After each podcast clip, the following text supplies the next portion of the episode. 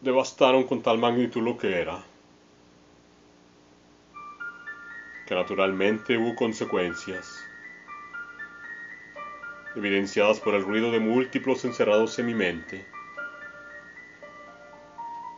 divinidad inversa, cadenas rotas, algoritmos, secuencias inconclusas, mantras insanos, teoremas. No distinguía absolutamente nada del entorno. Cualquier sonido fracturaba el aire. La visión de mosca se superponía a los objetos. Mi materia se transformó. Se tornó arena. Terminó por degradar la piel. Me llené de eczemas virulentos. Fue el colapso. Lo sabía. Lo sabía. Vibraba de forma distinta al resto de las cosas. Me costaba sujetar los objetos. Tenía un desenfoque permanente en mi visión. El espejo regresaba a la imagen de tres rostros distintos. Tartamudeaba incoherencias. Sudaba sin fiebre. Pensé montar una desesperada y última defensa. Empezó a suceder. Era imposible respirar. La única idea coherente fue la de imitar a las crisálidas. Encerrarme en mí mismo. Con cada parpadeo sucedía algo diferente.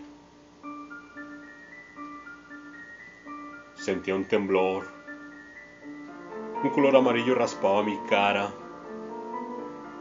Era terrible. Iba en permanente aumento. No coordinaba nada. Me veía a mí mismo desde afuera.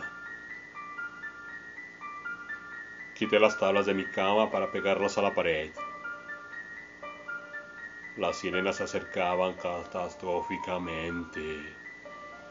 Ruido, mucho ruido.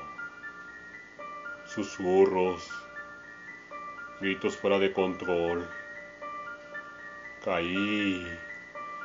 Me incorporé decidido con los últimos segundos de cordura a salvarme. Estando en posición vertical, junté las piernas para con clavos asirlas a esas maderas. Entré en pánico. Una prisa inquietante se apoderó de mí. Estaban cerca. Ya vienen. Clavé la mano izquierda con urgencia. Arrojé el martillo lo más lejos que pude.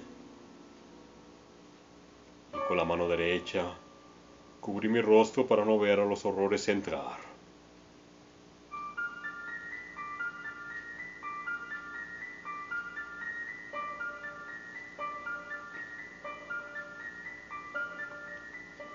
metastasi sensoriali.